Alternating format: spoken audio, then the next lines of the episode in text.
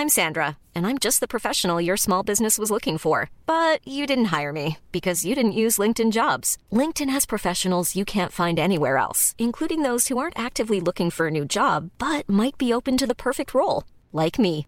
In a given month, over 70% of LinkedIn users don't visit other leading job sites. So if you're not looking on LinkedIn, you'll miss out on great candidates like Sandra. Start hiring professionals like a professional. Post your free job on linkedin.com/people today. –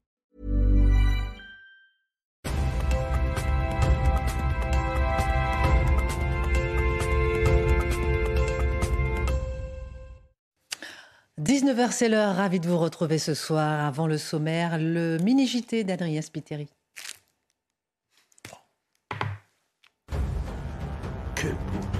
Le cercueil de la reine Elisabeth II s'est envolé pour Londres. Il a embarqué à bord d'un avion royal après avoir quitté la cathédrale d'Édimbourg. À Londres, la dépouille sera accueillie par le roi Charles III et d'autres membres de la famille royale avant de passer la nuit au palais de Buckingham. Dans un avis rendu public ce mardi, le comité consultatif national d'éthique juge possible la légalisation d'une euthanasie strictement encadrée. De son côté, Emmanuel Macron a annoncé le lancement d'une consultation en vue d'une possible loi fin 2023. Le chef de l'État assure n'avoir pas de position officielle sur ce sujet. Le cinéaste Jean-Luc Godard, qui s'est éteint à 91 ans, a justement eu recours à l'assistance au suicide. Selon le conseiller de sa famille, le réalisateur serait allé en Suisse pour cela. Dans le pays, il existe différentes formes d'assistance au décès. Figure majeure du cinéma des 50 dernières années, le cinéaste avait 96 ans. Et puis en Gironde, l'incendie continue de faire des ravages. Parti de la commune de Somos, le feu a déjà parcouru 1800 800 hectares. Plusieurs centaines de personnes ont été évacuées, notamment à Sainte-Hélène. Au total, 800 pompiers sont mobilisés sur place. Au sommaire ce soir, en Europe, la poussée de la droite nationale interroge. En Suède, les législatives voient la percée de l'union de la droite nationale et de la droite. En Italie, le même mouvement de fond avec les législatives du 25 septembre. De quoi ces percées électorales sont-elles le symptôme? La question de l'union des droites, l'édito de Mathieu Boccoté. Alors que Fabien Roussel, le communiste, est étiqueté de droite par la gauche pour avoir vanté la gauche de travail au lieu de la gauche des allocations, on se demandera au fond de réforme de l'assurance chômage, que reste-t-il de la valeur travail en France? L'analyse de Dimitri Pavlenko.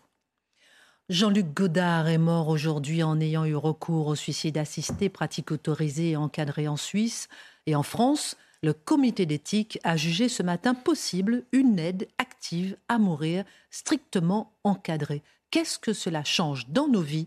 Le décryptage de Charlotte Dornelas.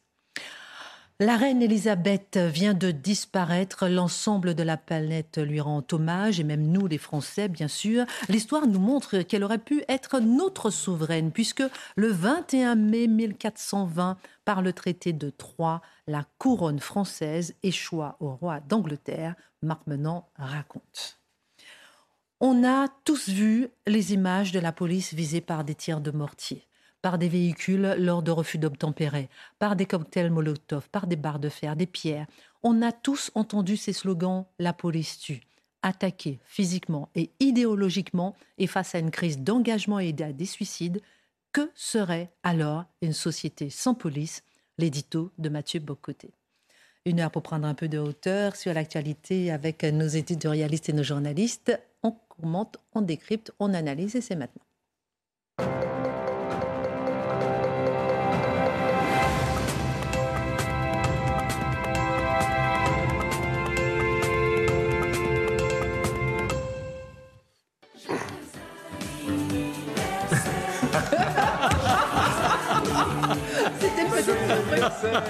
Oui, c'était une petite surprise pour vous. On ne peut oh, pas ne pas s'empêcher de penser à ce 13 septembre qui nous a réunis pour la première fois après le départ d'Éric Zemmour.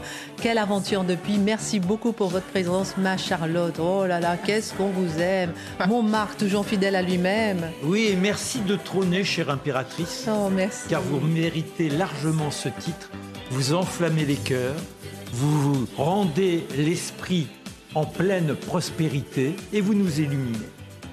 Je Pareil. je vais noter, je vais noter, je vais me le relire dans des moments difficiles. Merci mon Marc. Mon Dimitri, merci d'être avec nous. Mon Mathieu Bocoté. Oh, qu'est-ce qu'on vous aime. On m'arrête dans la rue, on aime Mathieu, on aime Mathieu. Moi, je me contente de dire la vraie reine est à Paris. Oh, c'est gentil comme tout. Alors, j'ai pas acheté de cadeaux, mais comme il y a quelqu'un à, à, Vichy qui m'a donné des cadeaux pour vous, je fais comme si c'est moi qui les ai achetés. Alors, en fait, euh, ce sont juste des bonbons de Vichy. Ah, ça se mange Pardon, excusez-moi. Pardonnez-moi de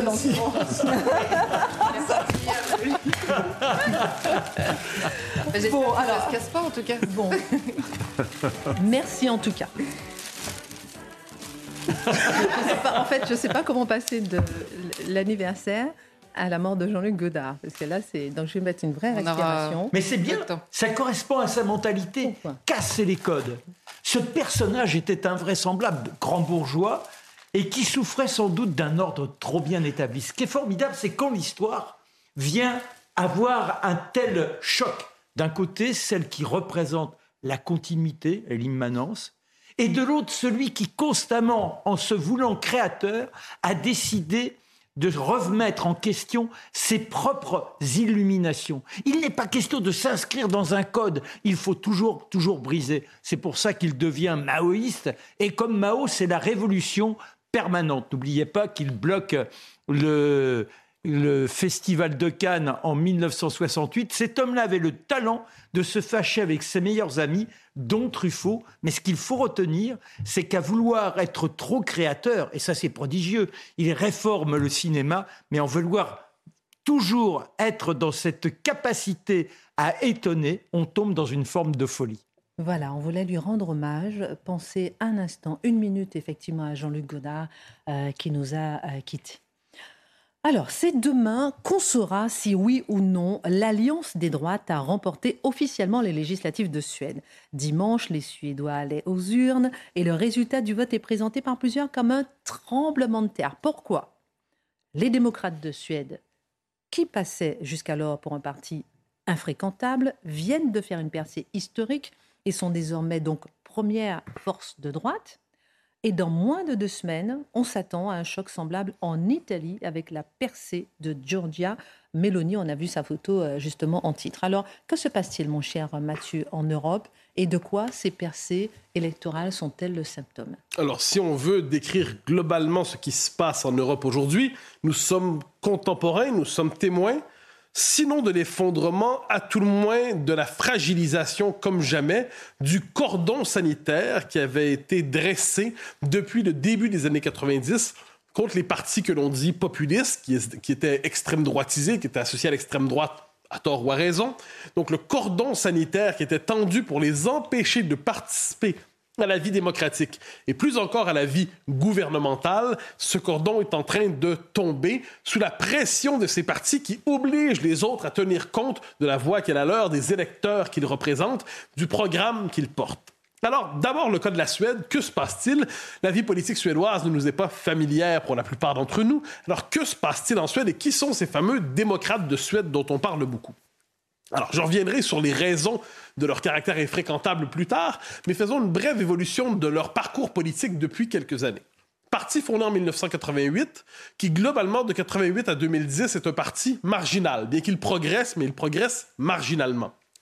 C'est un parti national conservateur, du moins qui se veut tel. Il se dit aussi national démocrate centriste. Il se dit, on comprend son univers mental. Il refuse de l'association à l'extrême droite. À tout le moins, il dit qu'il n'en est pas. En 2010, les démocrates de Suède font une percée, une vraie percée électorale. Donc dès lors, c'est une force qui était extra-parlementaire qui devient une force parlementaire. Et très rapidement, le système politique suédois se braque sur le mode du, on pourrait dire, du cordon sanitaire et du système immunitaire. Ces gens-là doivent être tenus à l'extérieur du débat politique. Nous ne devons pas leur faire de place, même s'ils réussissent à rentrer à l'Assemblée à percer dans les différentes les, élections locales et ainsi de suite, et ils réussissent à percer. Et on peut dire que depuis 2010, c'est une progression constante. 2018, on a, utilisait les mêmes termes, tremblement de terre, choc et ainsi de suite. On l'utilise encore aujourd'hui, 2022, et là, tremblement de terre, pourquoi? Parce que les démocrates de Suède deviennent la première force politique à droite. Alors, ce qui est intéressant là-dedans, c'est, on se demande, dans quelle mesure pourront-ils participer à la coalition? La coalition est portée par le Parti modéré, c'est l'équivalent du Parti conservateur. Et là, normalement, pour les partis populistes en, euh, Scandinavie, la, la politique, c'est soutien sans participation. Donc, en gros, on soutient le gouvernement que l'on préfère, mais on ne demande pas d'y participer. C'est normalement, on l'a vu par exemple au Danemark. En Suède, en ce moment, le choc est tel, la, la réussite électorale est telle pour les démocrates de Suède qu'ils ont dit pendant l'élection soutien sans participation pour peu qu'on influence le gouvernement. Mais là, est-ce que ça va tenir puisqu'ils sont la première force? Est-ce qu'ils auront un appétit plus vaste? Premier élément. Donc, il y aura une coalition, on va savoir mercredi, effectivement. Je précise, hein, euh, les élections étaient très serrées. Il y a un ou deux sièges qui, vont, qui partagent la coalition de gauche et la coalition de droite. Je précise que dans la coalition de droite, il y a des gens qui veulent travailler avec les démocrates de Suède. Par exemple, les modérés disent, sont divisés. Certains disent oui, d'autres disent non. Les chrétiens démocrates disent globalement oui, ça va, on est parfait, pour on est partant pour travailler avec eux. Et les libéraux disent non, désolé, ils sentent mauvais. Bon, on comprend un peu. la question qu'on doit se poser, c'est comment expliquer cette transformation d'un parti qui était à 0, quelques pourcents à plus de 20% en l'espace d'un peu plus d'une décennie? Que s'est-il passé? Ben, le phénomène central, encore une fois, je suis désolé d'y revenir, mais c'est le fait central de notre époque, c'est évidemment la mutation démographique brutale qu'a connue la Suède en l'espace d'une vingtaine d'années. C'était un pays qui se vestait d'une fierté de ses traditions d'hospitalité, mais qui accueillait surtout une immigration européenne pour l'essentiel et qui parvenait jusqu'alors à l'intégrer, à l'assimiler. Que s'est-il passé depuis une vingtaine d'années? Un basculement démographique tel que dans plusieurs régions du pays, on se retrouve quelquefois avec des villes ou des quartiers où il y a de 96 à 98% de la population qui est d'origine étrangère. Ils ont le, papier administratif qui est marqué euh, suédois, mais le fait est que nous savons partout dans nos sociétés qu'il y a une dissociation de plus en plus grande entre l'identité et la nationalité juridique, et on le voit en Suède aussi.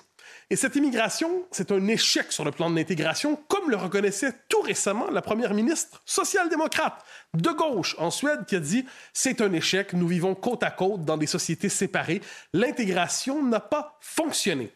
Preuve en est qu'on assiste, on a assisté il y a quelques mois à des émeutes ethniques particulièrement violentes, des émeutes très violentes en fait. La criminalité a augmenté, ah, c'est vraiment comme on dit, augmenté en flèche. Les gangs sont en lutte les uns avec les autres. Eh bien, une réaction très vive, les questions de l'insécurité, de l'immigration deviennent centrales dans la vie politique. Ajoutons une autre chose à ça, et ça, c'est fondamental. La Suède, on dit souvent, hein, c'est le paradis collectiviste. on s'imagine, c'est le pays où le, qui a sacralisé le collectivisme dans les démocraties occidentales. On peut être en accord ou non. Mais pourquoi y avait-il un tel collectivisme? C'est parce qu'il y avait une collectivité antérieure à la doctrine qui était très forte. Les sociétés scandinaves étaient parmi les plus cohérente sur le plan, et là j'utilise le mot avec bien des, réserves, mais sur le plan ethno-national. C'était même pas une cohésion seulement culturelle, c'est une cohésion ethno-nationale vraiment dans les pays scandinaves. Et il y avait développé à partir de là une social-démocratie très forte. Qu'est-ce qui s'est passé lorsqu'on a vu l'immigration massive arriver et l'échec de l'intégration accompagner cette immigration? Eh bien, plusieurs Scandinaves, et on l'a vu au Danemark, on le voit en Suède, disent d'accord, on conserve la social-démocratie, mais on veut qu'elle soit pour les Suédois. Donc, on veut modifier les critères de la protection sociale. On ne veut pas se transformer finalement en hôpital universel, en système social universel. Nous devons modifier notre système social pour qu'il serve les, Suédois globalement. Donc ça, c'est ce qui s'est globalement passé. Autre élément qui est assez important par ailleurs à travers tout cela, eh bien, puisque les partis longtemps et les médias plus encore ont cherché longtemps à nier l'existence de ce basculement, ben, les démocrates de Suède, surprise, ont capté tout ce, mécontentement, cette colère, et l'ont porté politiquement, et aujourd'hui, ils sont première force. En, Italie, le contexte est un peu différent. Un peu différent. Alors, c'est Giorgia Meloni qui est la figure centrale. On s'attend à ce qu'elle devienne Premier ministre si elle demeure à la tête de la coalition de droite. Mais là, c'est un peu différent parce que, bon, la mouvance politique, quand on entend en, France, on dit, oh là là, les post-fascistes, néo-fascistes, crypto-fascistes, paléo-fascistes, il faut mettre le mot fasciste quelque part, sont à la veille de prendre le pouvoir. Et là, on se dit, mais comment peut-on imaginer qu'elle va s'intégrer le système euh, politique euh, normal? On a envie de dire, les amis, prenez des nouvelles d'Italie. si vous ne parlez pas italien, lisez les journaux qui sont traduits, on en trouve quelques-uns. Giorgia Meloni est déjà intégrée depuis un bon moment dans la vie politique italienne. Elle a été ministre de Berlusconi. la mouvance qui est la sienne, j'y reviendrai, a été normalisée par Berlusconi.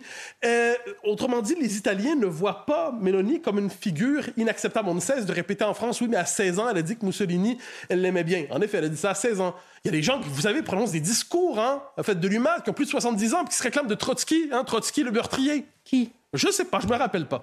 Mais, mais on peut se réclamer de Trotsky, apparemment, même à 70 ans. Peut-être est-ce un signe de grattisme, mais, ou peut-être est-ce un signe de fidélité à une politique dictatoriale. Je ne sais pas. Quoi qu'il en soit, Mme Mélanie se réclame de cela, c'est vrai, mais s'en est réclamée. Aujourd'hui, elle dit Je n'ai plus rien à voir avec le fascisme.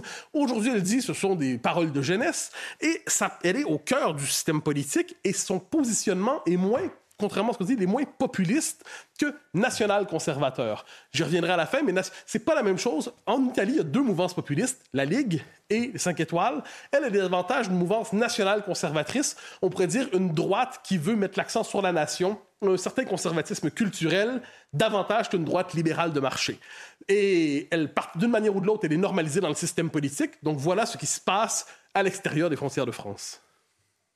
Passionnant. D'où vient la réputation d'infréquentabilité de ces partis? Alors, dans le cas des démocrates de Suède, c'est compliqué. Parti fondé en 1988 où on trouvait effectivement des néo-nazis. Alors, ça ne sert à rien de le nier. Il y en avait. Est-ce que c'est un parti néo-nazi? Querelle de politologues. Globalement, il y avait quand même des types pas très recommandables, c'est le moins qu'on puisse dire. Il y avait des, mouvances particulières qui euh, avaient s'étaient installées dans ce parti. Au tout début, c'est un parti qui s'inscrit sous le signe de la radicalité. À partir de 1995, Jimmy Ackerson, qui est le chef, encore aujourd'hui d'ailleurs, de ce parti, On a vu sa qui vient d'ailleurs des modérés. Donc c'est un homme qui vient de la droite classique mhm. et qui considère que la droite classique ne fait pas le travail. Donc il est à la recherche d'un véhicule politique qui va être capable de porter le programme qui est le sien. Il se dit avec d'autres, on va s'emparer des démocrates. Là, je résume vraiment, mais on va s'emparer des démocrates de Suède et on va, et on va en faire un parti eurosceptique, critique de l'immigration massive. On peut faire la liste. Et qu'est-ce qu'il va faire à partir du moment où il s'y installe? Il va multiplier les purges, il va multiplier les exclusions pour chasser, parce qu'il y en avait, les nazis, les fachos, les crânes rasés, euh, et ainsi de suite. Et j'ajoute qu'il le fait encore aujourd'hui, parce que c'est un parti, et ça c'est toujours le drame des partis populistes, c'est qu'on les accuse d'être fachos. Et donc, ils attirent par effet de contraste ceux qui, dans la société, se disent Ah, ben, je suis moi, je me sens moi-même plutôt euh, extrême d'une manière ou de l'autre, et ils se sentent attirés par l'image du diable. Bon, ça fait partie de la vie politique. Quoi qu'il en soit, il a travaillé au fil des ans à se normaliser à chacun, chacun décide si oui ou non si ça a fonctionné, mais le fait est qu'aujourd'hui, en Suède, plusieurs considèrent que c'est un parti qui n'a plus rien à voir avec les quelques néo-nazis qui avaient à son origine et qui lui-même dénonce le racisme, le fascisme, le nazisme et ainsi de suite. Bon. Quoi qu'il en soit, la réputation d'infréquentabilité vient de là. Pour les... Euh, euh, pour les, euh, les frères d'Italie autour de Giorgia Meloni, mm-hmm. c'est différent.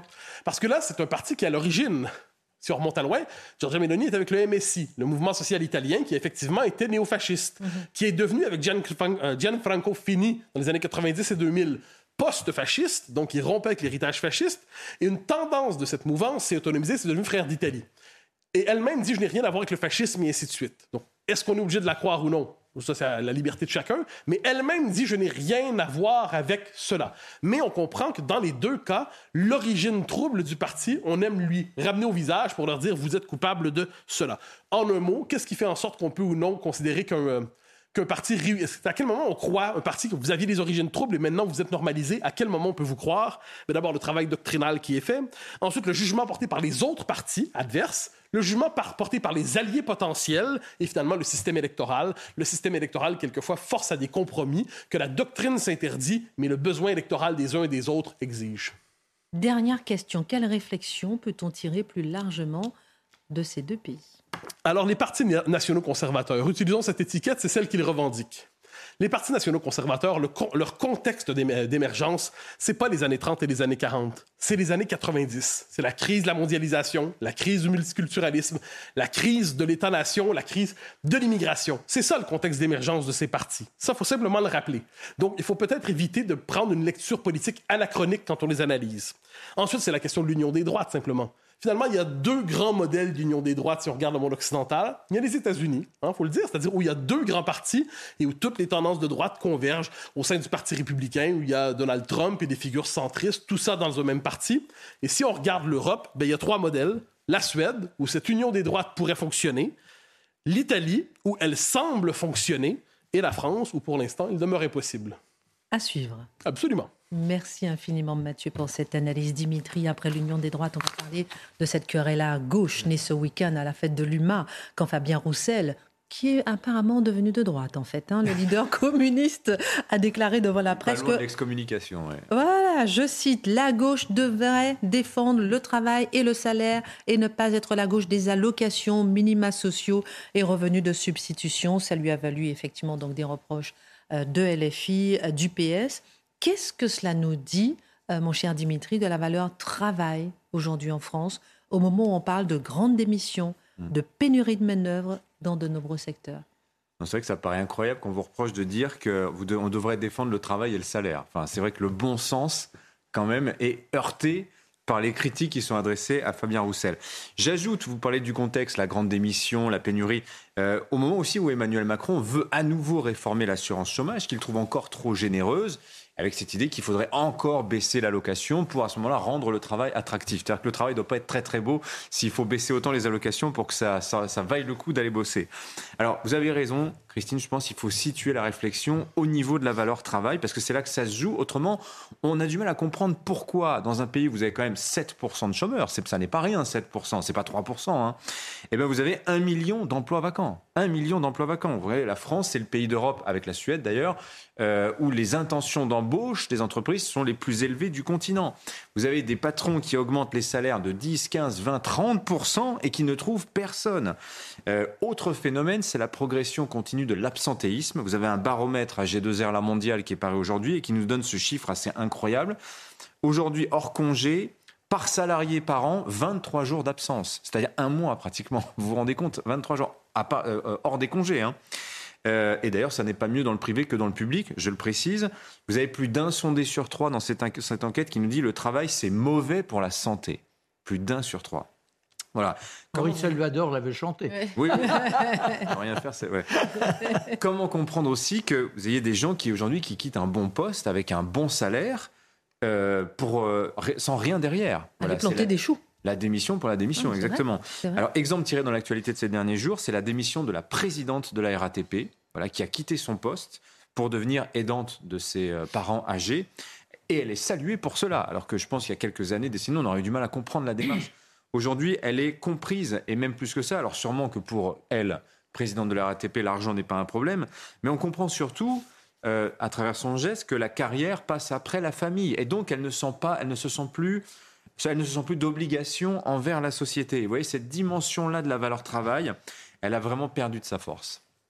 Vous pensez que la montée de l'individualisme transforme notre travail, notre rapport au travail Eh bien oui, je pense, oui, oui, je pense que ça joue beaucoup. Il y a aussi une bataille morale qui se joue autour du travail. Et c'est pas anodin, par exemple, de voir le projet d'Emmanuel Macron de transformer Pôle emploi. Mhm. Emploi, c'est quoi? C'est le poste. En France, travail. Mhm. France Travail, c'est-à-dire le fait d'avoir une activité productrice de richesse. On veut plus d'une agence qui lutte contre le chômage, on veut une agence qui trouve un poste à chacun pour que le pays produise de la valeur. Vous voyez, c'est pas tout à fait la même perspective. On est dans la bataille idéologique, euh, dans cette, ce simple changement de nom, l'air de rien. Et en fait, vous regardez emploi contre travail, on retrouve à peu près le débat qui est né à gauche ce week-end. La gauche des allocs dont parle Fabien Roussel. C'est quoi la gauche des allocs? Bah, En fait, c'est la gauche qui, dans les années 80, 90, et d'ailleurs une partie de la droite aussi, hein, a baissé les bras face au chômage de masse et finalement s'est résigné à l'accompagner par euh, l'argent de la redistribution, par l'argent du chômage. Et c'est donc la gauche qui augmente massivement les impôts, qui alourdit le coût du travail, euh, qui fait les 35 heures, qui fait la CMU, qui fait les poches aux entreprises, etc. Et on sait maintenant, regardez le paradoxe qui est quand même incroyable, c'est combien cette politique de lutte contre le chômage a été finalement terriblement nocive pour l'emploi. Vous comprenez? C'est quand même bizarre. On lutte contre le chômage et c'est mauvais pour l'emploi. Voilà. Alors Roussel, lui, avec sa gauche du travail, qu'est-ce qu'il fait en fait? Il rappelle simplement à sa famille politique qu'à la base, la gauche est ouvriériste, que la gauche s'est construite sur la défense du travail eh et des travailleurs. Le travail, c'est l'émancipation. Ça, c'était le grand message des syndicats, c'était le grand message de la gauche jusque dans les années 70. Alors évidemment, il y, a un calcul politique de la part de, de Fabien Roussel, évidemment, parce qu'il sait très bien quand, quand il parle de gauche des allocs, on va lui dire, oulala, là là, vous parlez comme la droite, on n'est pas loin du cancer de l'assistanat de Laurent Vauquier. Mais il a en tête quelque chose, Fabien Roussel, euh, que peut-être les autres n'ont pas, c'est qu'aujourd'hui, vous avez tout un électorat laborieux qui travaille, alors qui en veut peut-être à son patron parce que le patron ne l'augmente pas, mais qui en veut aussi à tous ceux qui sont juste à l'étage du dessous, hein, qui ne vivent que des allocations, et qui vivent aussi bien, voire mieux que eux, qui bossent et qui parfois aussi euh, payent des impôts. Et cet électorat, où est-ce qu'il est parti aujourd'hui? Il est parti au Rassemblement national. Tout à fait. Voilà, Fabien Roussel le sait, François Ruffin à la France Insoumise le sait également, qui vient d'un territoire, la Somme, hein, et qui se le fait reprocher aussi. On n'a plus le droit de dire ça à la France Insoumise aujourd'hui. C'est politiquement incorrect. Alors, qu'est-ce que c'est le discours aujourd'hui de la gauche sur le travail? Le discours qui monte, en tout cas, et qui monte d'ailleurs dans toute la société, c'est celui de la gauche écologiste, qui nous dit que, en fait, le travail, c'est comme la croissance. S'il y en a moins, c'est mieux. Hein, c'est un peu l'idée. Et en fait, le travail n'est qu'une composante de la vie, comme la famille, les loisirs. Et avant de songer à ce que le travail va vous rapporter financièrement, il faut se demander si c'est utile socialement. Et à suivre cette logique, qui est quand même finalement en fait assez jolie, peut-être aussi assez altruiste, on en arrive à dire des trucs complètement absurdes. Je cite une phrase de Thomas Legrand, l'éditorialiste de Libération, hier, qui nous dit, tenez-vous bien, le revenu doit être partiellement décorrélé de la création de richesses. Bah, moi, j'appelle ça l'allocation chômage, en fait. Hein. Incroyable. Quelle cette nouvelle vision du travail, que pèse-t-elle aujourd'hui? On marque une pause et on continue sur ce sujet passionnant. À tout de suite.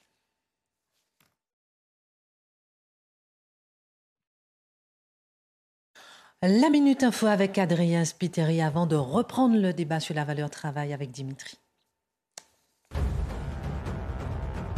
Le cercueil de la reine Elisabeth II s'est envolé pour Londres. Il devrait arriver dans quelques minutes maintenant. Sur place, la dépouille sera accueillie par le roi Charles III et d'autres membres de la famille royale avant de passer la nuit au palais de Buckingham. À Caen, une enseignante a été agressée ce mercredi matin par un élève avec une arme blanche. Les faits se sont déroulés dans le lycée Malherbe, un établissement proche du centre-ville. Selon le syndicat FSU, ces jours ne sont pas en danger. L'auteur des faits a lui été interpellé par la police. Et puis, six départements du sud-est ont été placés en vigilance orange par Météo France. Après le pic de chaleur ce lundi, deux séquences orageuses distinctes vont traverser la France jusqu'à mercredi. Les Bouches-du-Rhône et l'Hérault font notamment partie des départements concernés. Merci Adrien Spéteri. Retour sur le plateau avec vous, Dimitri Pavlenko. On s'interrogeait sur la valeur travail. Mhm. Cette nouvelle vision euh, du travail, euh, qu'est-ce qu'elle pèse aujourd'hui concrètement? Bah, écoutez, euh, cette vision du travail comme une composante de la vie qu'on peut négocier, hein, je, je, reprécise, bah, je crois que c'est en train de devenir dominant et je pense que la crise du Covid, pour des raisons qui restent d'ailleurs un peu mystérieuses en partie, parce qu'il y, y, a ceux qui ont eu des métiers très difficiles, les soignants qui ont quitté le métier par dégoût, effectivement, cela on peut comprendre qu'il y a un moment, ils, se disent peut-être euh, je vais prendre du recul sur le, sur le travail et peut-être faire autre chose. Mais bon, en tout cas, il y a, le rapport au travail a changé. Et on le voit, et là, tous les recruteurs, tous les patrons à Pôle emploi, ils vous le diront, hein, les gens, ils disent aujourd'hui, moi, je veux un job qui ait du sens. Hein, je veux un métier attractif. Mmh. C'est l'emploi qui doit être attractif. Hein. Euh, c'est pas le travailleur. Il y a inversion totale de, la hiérarchie des normes d'une certaine mm. manière.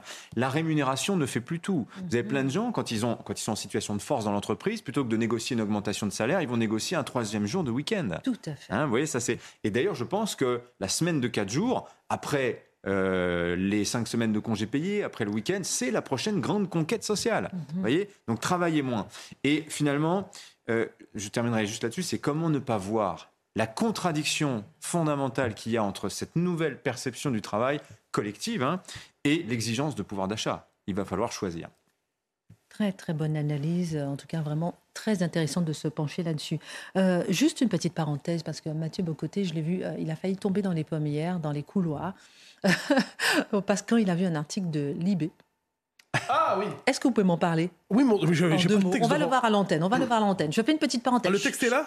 On va le voir à l'antenne. C'est-à-dire que vous avez vu euh, euh, l'article de Libération qui vous a mis hors de vous, et vous n'êtes pas le seul, qui reprenait en fait euh, les, qui racontait qui décrivait en fait le meeting de reconquête ce week-end, et on le voit ici. Et les premiers mots de cet article vous ont choqué. L'odeur de merde sous les platane. Alors ça, alors ça, vaut la peine, je le mettrai sur mon compte Twitter euh, au, à la fin de l'émission. Alors je le décris, globalement, ça commence l'odeur de merde sous les platanes qui se mélange avec le parfum des discours que l'on entend. Euh, donc autrement dit, on fait une association... L'odeur de merde sous les platanes, point. Trois jours déjà que les universités d'été de Reconquête ont commencé. à côté de Vinon, dans le Var. Dimanche matin, les toilettes extérieures débordent et la pestilence, etc. Autrement dit, on associe directement, avec la délicatesse que l'on reconnaît à Libération, on associe une convention citoyenne, une convention politique avec 7000 personnes, on associe ça à une odeur de merde avec les, toilettes chimiques qui débordent d'une manière ou de l'autre. C'est assez fascinant, ce manque de respect. Ensuite, on associe, cela au courant d'idées qui s'exprime euh, chez Reconquête. Ensuite, me semble-t-il qu'on peut être en désaccord avec Reconquête sans assimiler les idées qui s'y expriment aux toilettes chimiques qui débordent, je crois. En tout cas, ça fait, ça fait quand même écho à ce que vous dites régulièrement, ce mot que vous employez de nauséabond. Ah ben oui, non mais nauséabond disent tous ces gens-là. la droite nationale. Nauséabond, ensuite sulfureux, nauséabond, sulfureux. Et là, ces gens-là, autrement dit, pensent du nez et sont incapables de parler de, de meeting politique sans finalement l'associer aux matières fécales. Franchement, bravo. Parce qu'on s'emmerde à Libération. Oh, vous en prie. Mais enfin, un jeu de mots, mais bon, en tout cas, c'était assez euh, surprenant et c'est vrai qu'il en parlait dans les couloirs. Oui, ça, vaut la peine d'en parler. Ça vaut la peine d'en parler. Voilà, la parenthèse est, faite et, refermée. Alors que Jean-Luc Godard, euh, cher Charlotte, a eu recours au suicide assisté, on l'a appris, il est décédé aujourd'hui, pratique autorisée et encadrée en Suisse. Ce matin, en France, le comité consultatif national d'éthique a rendu un avis positif sur la question de l'euthanasie en déclarant, je cite, qu'il existe une voie pour une application éthique de l'aide active à mourir. Qu'est-ce que ça change concrètement pour nous? Oui, alors en, gros, le, Conseil consultatif national d'éthique, comme j'arrive jamais à le dire, on dira désormais le CCNE, euh, s'était auto-saisi du sujet en juin 2021. Donc en gros, il a dit euh, on va se saisir du sujet. Il avait déjà exprimé plusieurs avis par le passé qui étaient tous systématiquement défavorables. Depuis un an, ils travaillent dessus et ils viennent de rendre un rapport donc disant qu'il n'y a pas d'opposition, sauf, et c'est quand même à noter, huit des membres du CCNE qui ont publié en parallèle une, une comment ils appellent ça, je ne sais plus, mais une une. C'était une tribune, c'était quoi? Non, non, non, mais il y a le rapport un, et un avis? il y en a huit qui sont contre, en gros, et qui mettent donc, un, un, avis, euh, un avis contraire. Un avis contraire. Je ne sais plus quel est le terme exact, mais c'est pas grave. Compris. Euh, et donc, alors, de quoi on parle exactement? Il y a deux voies possibles donc c'est euh, conseillé aux législateurs, on va dire, qui sont étudiés dans le rapport. Un, l'euthanasie directement, c'est-à-dire le médecin pratique le geste létal, c'est-à-dire il fait une piqûre ou euh, je ne sais quoi, et euh, la personne meurt directement de la main du médecin. La deuxième voie est, qui est étudiée, c'est l'assistance au suicide, c'est-à-dire que le médecin prescrit et donne ainsi à la personne les moyens de se suicider. C'est ça. alors Emmanuel Macron avait dit qu'il était plutôt favorable à la première euh, solution, c'est-à-dire l'euthanasie directement, mais le CCNE, lui, dans son rapport, privilégie plutôt la seconde option et précise cette assistance serait ouverte, euh, ouvrez les guillemets, aux personnes majeures atteintes de maladies graves et incurables, provoquant des souffrances physiques ou psychiques réfractaires le, dont le pronostic vital est engagé à moyen terme. Donc il y a deux ruptures dans la décision de la CCNE. Un, l'ouverture d'une possible assistance au suicide. Deux, l'ouverture de cette assistance au suicide dans les maladies à moyen terme. Jusqu'à maintenant, vous savez, dans la loi Claes-Leonetti, il y a une sédation profonde euh, en cas de, euh, enfin, pour les maladies euh, pareil, non euh, guérissable, mais vraiment avec une mort imminente, c'est-à-dire à très court terme, c'est-à-dire quelques heures ou quelques jours. Là, on nous dit à moyen terme, donc la sédation profonde, en gros, c'est mourir avant de dormir. là, là, l'euthanasie est proposée à moyen terme, c'est-à-dire on ne sait pas préciser exactement, mais ça peut être plusieurs mois, plusieurs semaines. Alors, cependant, le Comité consultatif national d'éthique appelle à définir les limites et à encadrer sérieusement la pratique. De quelle manière encadrer? Alors ils disent en, cinq points très rapidement, la demande doit être exprimée par une personne qui dispose de l'autonomie au moment où elle le demande. C'est-à-dire que quand vous êtes, moi si aujourd'hui je, signe un papier et je le réitère et je dis si jamais je suis dans telle situation, le problème étant que personne ne peut se mettre dans la situation dans laquelle on peut être à ce moment-là, euh, mais bon c'est la première chose qui est demandée. Ensuite, les médecins doivent bénéficier d'une clause de conscience. Les médecins doivent pouvoir refuser de euh, prescrire ou même euh, de poser cet acte-là. La loi doit être évaluée au maximum dans cinq ans. Et sur la méthode, le CCNE réclame un débat national préalable à la législation. Et enfin, la loi ne pourrait pas se faire sans développer les soins palliatifs, vous savez, qui sont les soins d'accompagnement des malades qui sont en fin de vie. Là encore, il y, a, deux problèmes. La question de l'encadrement. Alors, en bioéthique, euh, à chaque fois qu'il y a une loi, on nous dit il faut que ce soit strictement encadré. Le problème, c'est qu'en bioéthique, le cadre ne cesse de, changer, puisque quelle est la mesure du cadre euh, Quelle est la mesure des limites que l'on met sur le terrain de la bioéthique? Soit c'est l'éthique, c'est-à-dire le rapport du bien et du mal par rapport à l'homme, par rapport à ce qu'est l'homme. Mais alors, comment le CCNE nous explique lui-même qu'il y, y a cinq ans, il était encore radicalement opposé nous disant que l'interdiction de tuer doit rester un principe fondateur dans notre société, ce qu'ils écrivaient eux-mêmes il y a cinq ans. En cinq ans, l'homme n'a pas changé. C'est incroyable. Donc ça veut dire, et euh, Jean-François Delfrécy, qui qu'on a connu pendant le Covid, mais qui est le patron du CCNE, dans une interview qu'on avait faite à Valeurs Actuelles, je, je m'en rappelle, nous avait expliqué qu'il n'était pas capable de définir l'éthique et qu'il n'était pas non plus capable de différencier le bien du mal. Donc on lui avait dit, OK, mais c'est quoi votre métier alors euh, au Conseil consultatif national d'éthique? Et il nous avait dit, notre métier, c'est de comprendre la science, comprendre l'évolution de la société et d'essayer de les faire adhérer.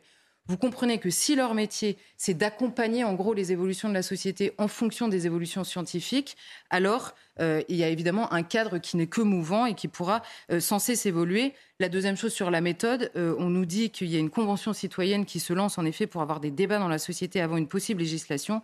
Le problème, c'est que le 2 septembre dernier, Emmanuel Macron s'est engagé en face de Lynn Renault, porte-parole de cette euh, cause-là, et lui a dit que ce serait acté dès 2023, euh, ce soir-là. Donc euh, la, question est de savoir quel sera d'abord, un, l'encadrement et on le sait, un encadrement à court terme, et deux, à quoi va servir cette convention citoyenne, puisqu'apparemment, c'est joué d'avance. Alors, Charlotte, est-ce qu'il n'y a pas, pourtant, une logique à laisser les gens choisir le moment de leur mort? Je cite dans la dignité, comme le prônent beaucoup d'associations bah alors là, je le ferai en trois points. D'abord, que signifie ce mot dignité? Moi, c'est la chose quasiment qui me choque le plus dans ce débat, parce que mourir dans la dignité, encore une fois, la dignité, soit elle est inhérente à l'homme lui-même, quelle que soit sa situation physique, psychologique, quel que soit son état de souffrance ou son état même de délabrement physique, soit la dignité est inhérente à l'homme, soit elle devient relative dans notre manière, nous, de nous regarder nous-mêmes et donc de regarder les autres. Mm. Si je considère que dans tel état, je ne suis pas digne, alors quel est le regard que je pose sur la personne qui est dans le même état en face de moi? Ce n'est pas seulement, je ne le pense pas nécessairement pour moi, il y a évidemment un regard plus large. Et, que devient la personne qui est atteinte de la maladie à côté? Est-elle moins digne? Meurt-elle dans l'indignité? C'est quand même un débat compliqué. La deuxième chose, c'est que on nous dit les personnes peuvent choisir le moment de leur mort. Alors, euh, c'est pour ça que ça s'appelle suicide assisté. Dans le suicide, en effet, la personne choisit le moment de sa mort, au moment du suicide. Là, la question qui se pose, elle se pose à la société, pas aux personnes qui veulent choisir leur mort, puisqu'on demande un suicide assisté. Donc c'est bien la société qui prend la responsabilité de dire on va vous aider à mourir. Or aujourd'hui, la bascule énorme, elle est là. Aujourd'hui, quand quelqu'un se suicide, la société porte assistance elle ne porte pas un accompagnement au suicide.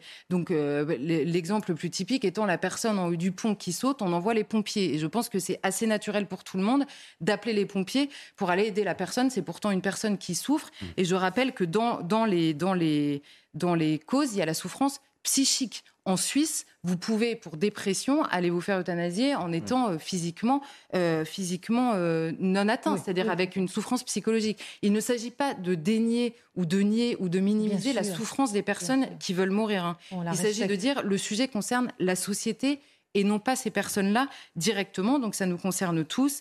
Mais la troisième chose, et pour répondre plus directement à votre question, en effet, il y a une logique à cette réclamation. Cette logique, c'est un, une logique immortelle chez l'homme, c'est-à-dire la, tentation démiurgique, c'est-à-dire prendre la place de Dieu et donc maîtriser sa vie, sa mort, son sexe et, tout le reste.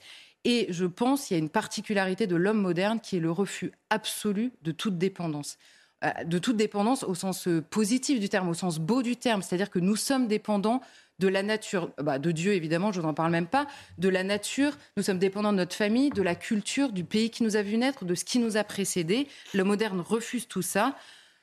In fine, moi j'y vois la revendication d'un homme assez seul en fait, assez désespérément seul. Mm.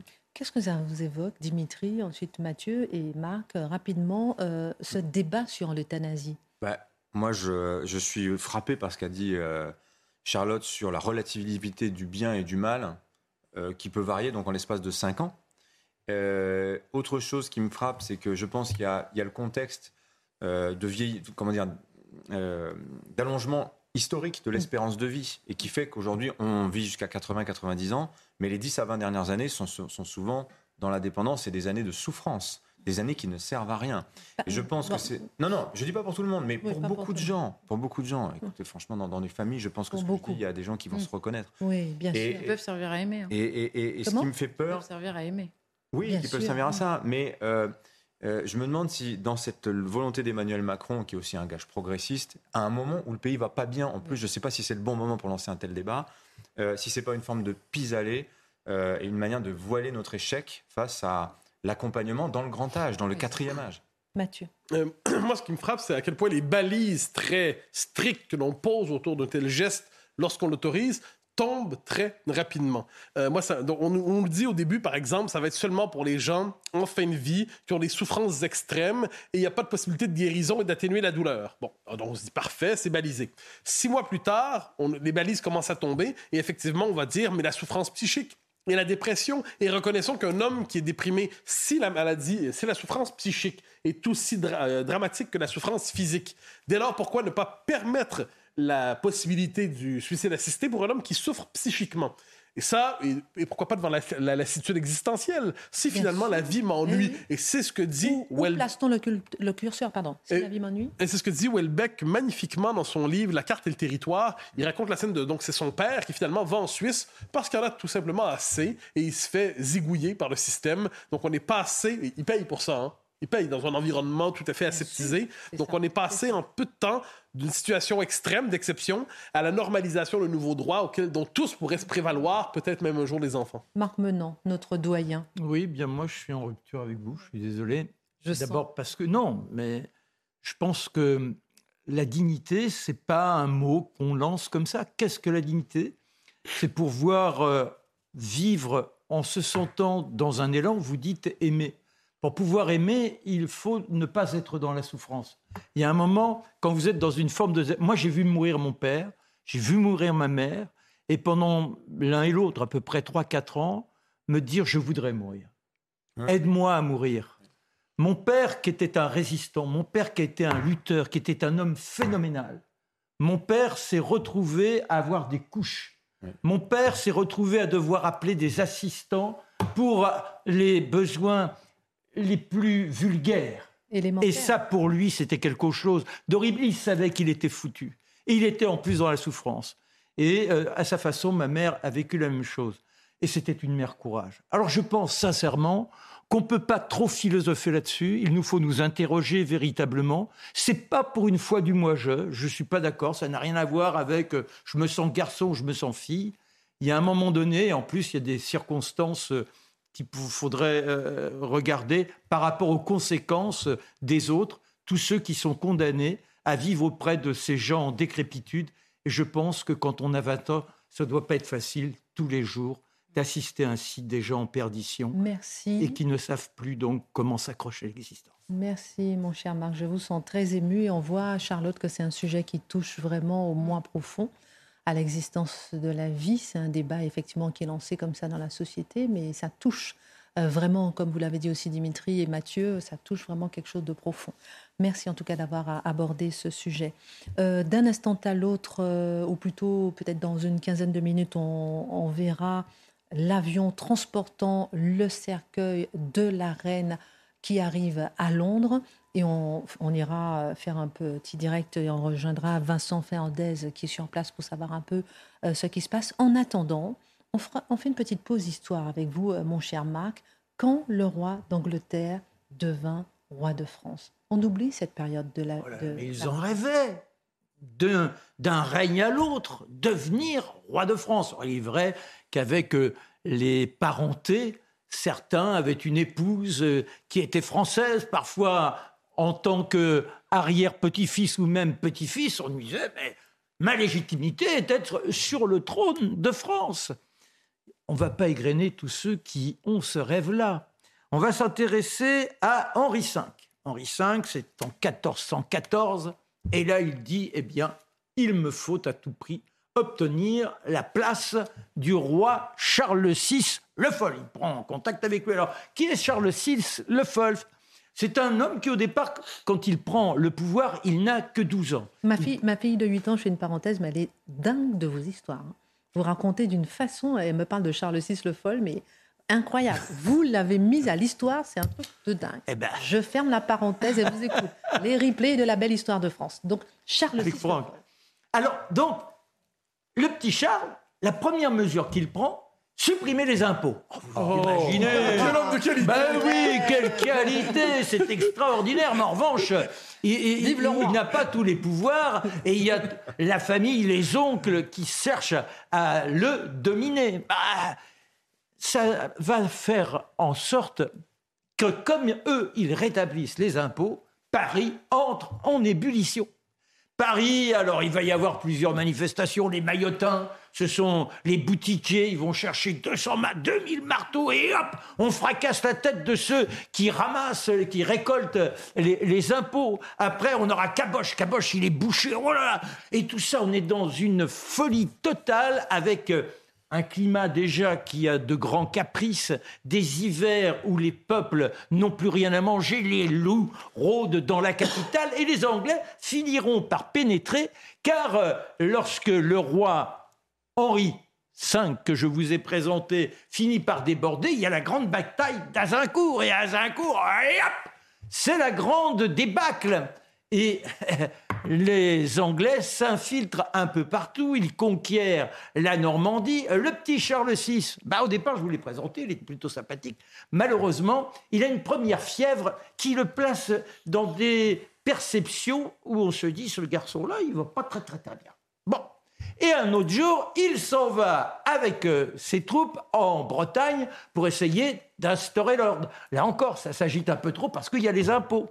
Et dans la forêt du Mans, soudain, alors qu'il est sur euh, son fier euh, cheval, il aperçoit un homme en haillons. Oh, il est là, il sort d'une léproserie, pauvre individu, et qui, en apercevant le roi, crie Sire, sire, sire, Hardy, faites demi-tour, faites demi-tour. Ah, il est là, il, se demande ce qui se passe, les fièvres commencent à le submerger, et il y a un jeune garçon à côté qui est de sa suite, qui était endormi sur euh, son fier cheval, il laisse tomber sa lance, et à ce moment-là, boum, le roi se le met dans une furie, il trucide le pauvre lépreux, il trucide une partie de sa troupe, et on va l'écarter du pouvoir. Dans tout ça, derrière, imaginez ce que ça génère. Il a été marié à 16 ans avec Isabeau de Bavière. Oh, dès le jour où il se rencontre à Amiens, il est là en pamoison. Il dit On se marie tout de suite. Vous avez compris que l'effervescence d'essence l'a gagné. Pas question d'attendre que la suite arrive d'Allemagne. Non, non, non, on se marie. L'étreinte, l'étreinte, l'étreinte. Et alors, notre Charles VI, eh bien, il est placé de côté par Isabeau de Bavière, qui va traiter, je vous passe tous les personnages secondaires, mais il y en a un dont le nom vous réapparaîtra aussitôt quand je citerai dans vos mémoires, c'est Jean sans peur. Alors Jean sans peur, il, trame avec la reine un accord avec le roi d'Angleterre, et c'est comme ça que le roi Henri V, par le traité de Troyes le 21 mai 1420, devient roi de France. Et un mois plus tard, il sera au Louvre. Et là encore, les conditions sont terrifiantes. Le peuple a faim, mais au départ, ils l'ont applaudi parce qu'il y a une sorte de paix qui s'instaure après tout ce que l'on a connu. Et c'est là que le pauvre Charles VII, Charles VII, il est à Bourges, lui, il n'est pas au Louvre, hein. il, est là dans, dans sa petite cour et voit apparaître cette jeune fille, Jeanne. Il y aura la grande épopée mais elle a beau essayer de s'imposer, elle finit sur le boucher et les Anglais sont toujours en France. Le roi Henri V meurt, c'est son fils qui prend la succession et le roi de France, le Charles VI le Foll, meurt deux mois après.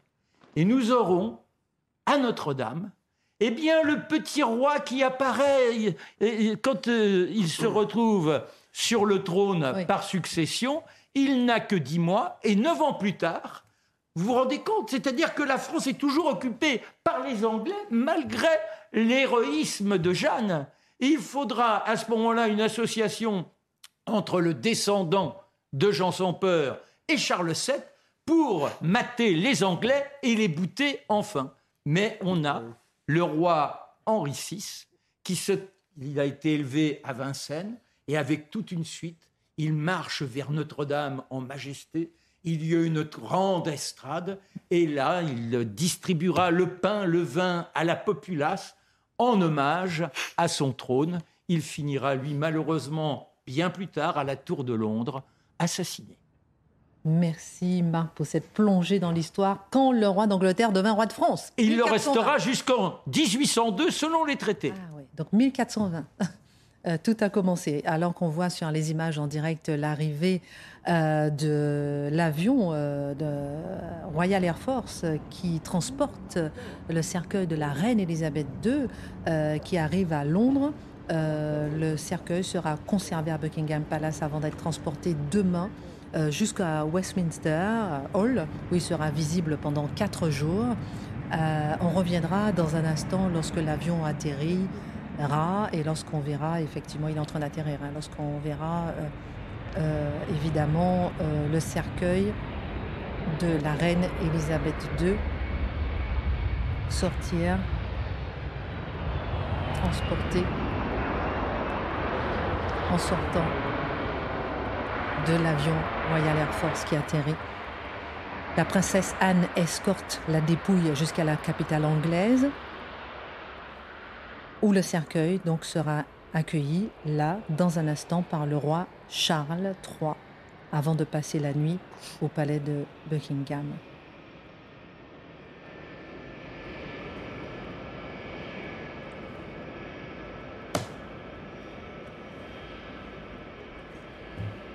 Mathieu, peut-être une réaction par rapport à... À l'arrivée du cercueil? À l'arrivée du cercueil, oui, on va rester un peu sur ces images.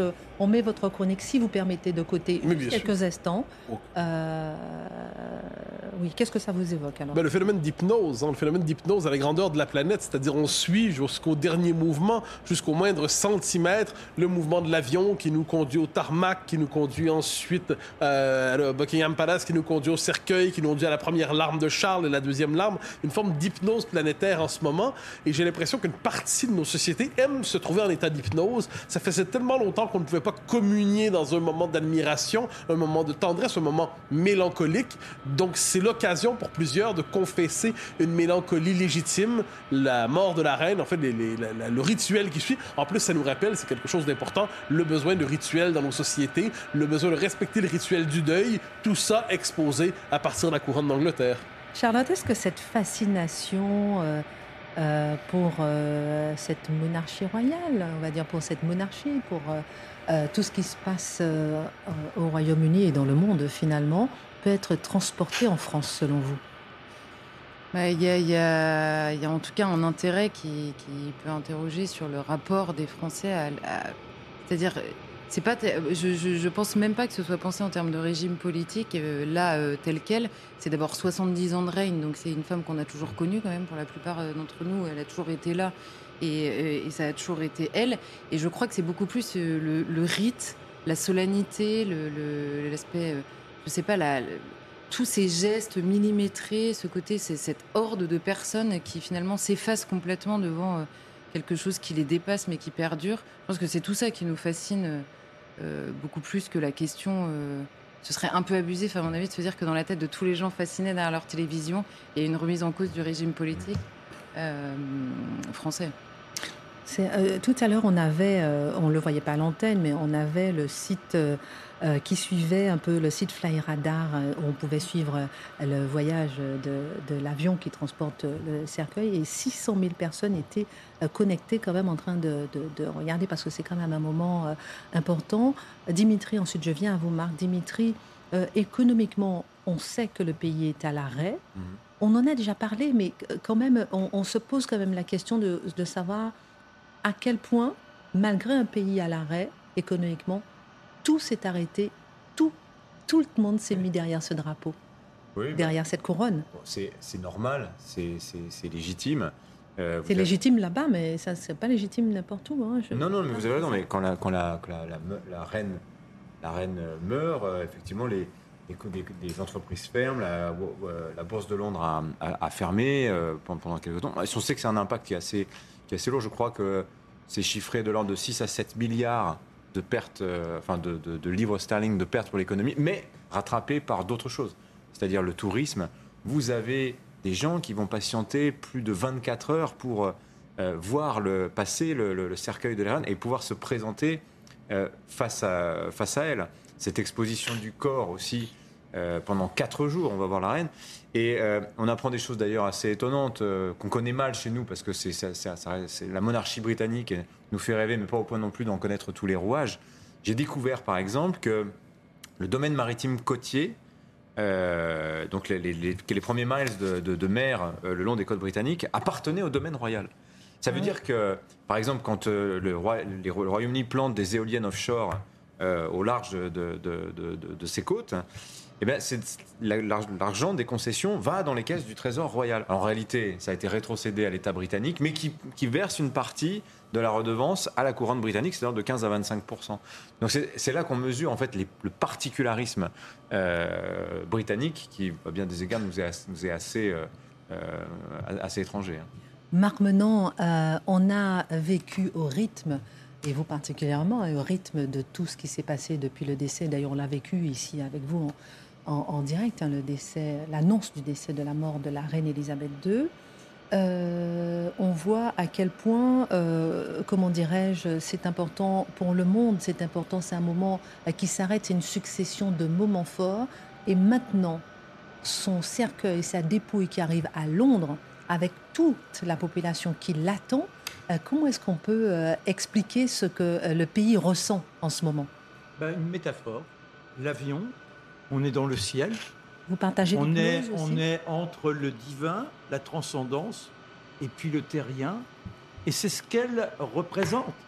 C'est-à-dire que il nous faut sortir de la perception une femme, une reine, et qui incarnerait euh, une sorte de parcours terrestre. Là, c'est au-delà de ça. C'est véritablement un destin, un destin investi hmm. par le céleste. Hmm. Et c'est à travers cela, inconsciemment, sans doute, que nous nous relions. Il y a une nécessité chez l'homme d'échapper à une quotidienneté qui nous fait peur une quotidienneté dans laquelle on est malheureusement souvent accaparé par des vicissitudes, par des douleurs. Et à quoi peut-on s'accrocher? Eh bien, s'accrocher à quelque chose qui est une puissance, une force. Et à l'incarner cette force. Et je pense que c'est pourquoi il y a euh, cet euh, engouement à travers toutes les images qui nous sont données, engouement d'autant plus fort que le décorum nous place hors du temps. Mon cher Marc, alors qu'on voit donc euh, l'avion Royal Air Force transportant euh, la dépouille de la reine arriver, je vais vous poser une question personnelle, si vous permettez. Mhm. Vous n'êtes pas croyant? Non. Vous n'êtes pas, vous n'êtes pas du tout royaliste? Non. Mais pas du tout? Non. Et je vous sens quand même en transcendance oui, parce que c'est ça qui est extraordinaire. Dites-moi pourquoi, parce que vous êtes vraiment le. non, mais. Ah, moi, je suis le. Pas anglais non plus, Non, non, non, voilà. je suis le républicain impie qui loue les lumières d'Hydro. Et... Vous êtes quand même le profil type de la personne qui pourrait, par exemple, éteindre sa télé. Et pourtant, non. Vous êtes non. fasciné. Pourquoi? Bah parce que, euh, d'abord, euh, le fait d'être à l'antenne, d'avoir envie de proposer aux uns et aux autres un regard en ayant rebutiner les éléments dont je dispose sur la vie de la reine, m'être imprégné de ce qu'elle représente et d'essayer de faire comprendre à ceux qui nous faisaient l'honneur de nous regarder que nous n'accompagnons pas donc un parcours terrestre, mais la représentation d'une transcendance. Et ça nous permet sans doute de nous replacer au contact de nos ancêtres qui vilipendaient souvent le roi, qui étaient en guerre souvent avec le roi, et qui pour autant, lorsqu'ils mouraient ou quand ils naissaient, ils en appelaient au roi comme si c'était leur salut, d'où le lever des écrouelles qui était constant au roi d'Angleterre et au roi de France. Merci euh, beaucoup, mon cher Marc. On va se quitter ici, laisser la place à Pascal Pro, mais on va rejoindre Vincent Fernandez sur place. Le convoi funéraire transportant le cercueil va se diriger donc vers Buckingham Palace où le roi Charles III, accompagné de la reine consort Camilla, va l'accueillir. Le nouveau prince de Galles, William, et la princesse Kate sont présents au palais. C'est la première fois que les quatre membres de la famille royale se retrouvent ensemble depuis l'annonce du décès de la reine Elisabeth, n'est-ce pas, Vincent Fernandez?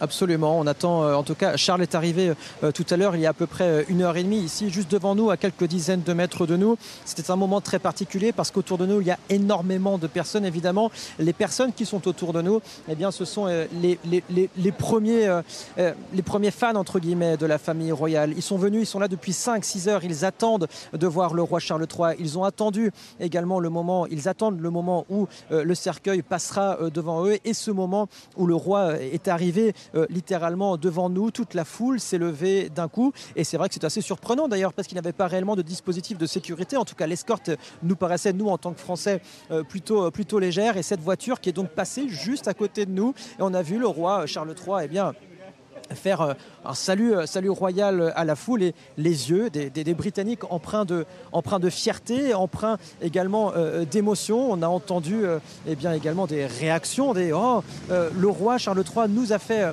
nous a fait un, salut, un salut royal, entre guillemets, et c'est vrai que c'est à ce moment-là qu'on se rend compte vraiment de ce qu'il se passe. difficile de trouver des, des mots pour, pour pour, euh, comment dire, pour décrire ce qu'il se passe, j'allais dire euh, ferveur, euh, une unité nationale autour de, ce qu'il se passe. J'aimerais vous montrer deux personnes qui se trouvent à côté de nous depuis 6 heures désormais, c'est Rob et, Jennifer. Tous les deux, eh bien, le fils et la maman qui sont venus avec euh, euh, toujours le sourire malgré la pluie d'ailleurs, hein, euh, qui sont venus avec, avec leur chaise, avec le café. Ils suivent la famille royale, en tout cas la reine Elisabeth II, depuis des années et des années. Ils ont assisté à des événements des centaines de fois. Ils ont vu la reine Elisabeth II plusieurs fois. Ils sont venus avec leur café. Et pour la petite anecdote, puisque on vous parle un petit peu des, coulisses également. Et d'ailleurs, c'est très anglais cette unité, ce savoir-vivre. Ils sont venus tout à l'heure, eh bien, avec des cafés, des pâtisseries qu'ils ont offert euh, au public euh, présent en masse ici, aux journalistes euh, également. Voilà pour vous donner un petit peu la température de ce qu'il se passe ici. On attend désormais dans quelques dizaines de minutes le cercueil de la reine qui, qui passera évidemment juste à côté de nous. Rob et Jennifer qui nous disaient d'ailleurs au passage que ce qu'il se passe ici à Londres, eh bien, ça leur rappelle, ils y ont assisté d'ailleurs, les funérailles de la princesse Diana, cette espèce de ferveur, les personnes qui se massent derrière les barrières de sécurité avec le drapeau, le Union Jack, avec des parapluies également euh, qui arborent le, drapeau euh, euh, britannique. Euh, à la suite euh, de, cette, journée où en fait tout simplement Londres va à nouveau accueillir euh, sa reine, le dernier retour, le dernier passage de la reine à Londres. Charles va donc l'accueillir avec Kate et William notamment. L'autre grosse journée, eh bien, ce sera bien évidemment demain à 14h22. C'est cette procession qui partira de Buckingham Palace jusqu'au Westminster Hall. On attend énormément de monde dans les rues de Londres. Il y en a déjà énormément et ça donne en quelque sorte le pouls de ce qui va se passer demain après-midi. Ici, on sent vraiment l'histoire qui s'écrit, l'histoire de, tout un pays et même de plusieurs pays euh, d'ailleurs euh, qui, s'écrit ici euh, actuellement et cette émotion empreinte d'une ferveur également qui, qui, soulève les foules, entre guillemets en tout cas, qui, qui amène énormément de monde ici. When you make decisions for your company, you look for the no-brainers. And if you have a lot of mailing to do, Stamps.com is the ultimate no brainer. It streamlines your processes to make your business more efficient, which makes you less busy. Mail checks, invoices, legal documents, and everything you need to keep your business running with Stamps.com. Seamlessly connect with every major marketplace and shopping cart. Schedule package pickups and see your cheapest and fastest shipping options from different carriers with rates up to 89% off USPS and UPS rates. And with the Stamps.com mobile app, you can take care of mailing and shipping wherever you are. Make the same no-brainer decision as over 1 million other businesses with Stamps.com. Sign up with Code PROGRAM for a four-week trial, plus free postage and a free digital scale. No long-term commitments or contracts. That's Stamps.com. Code PROGRAM.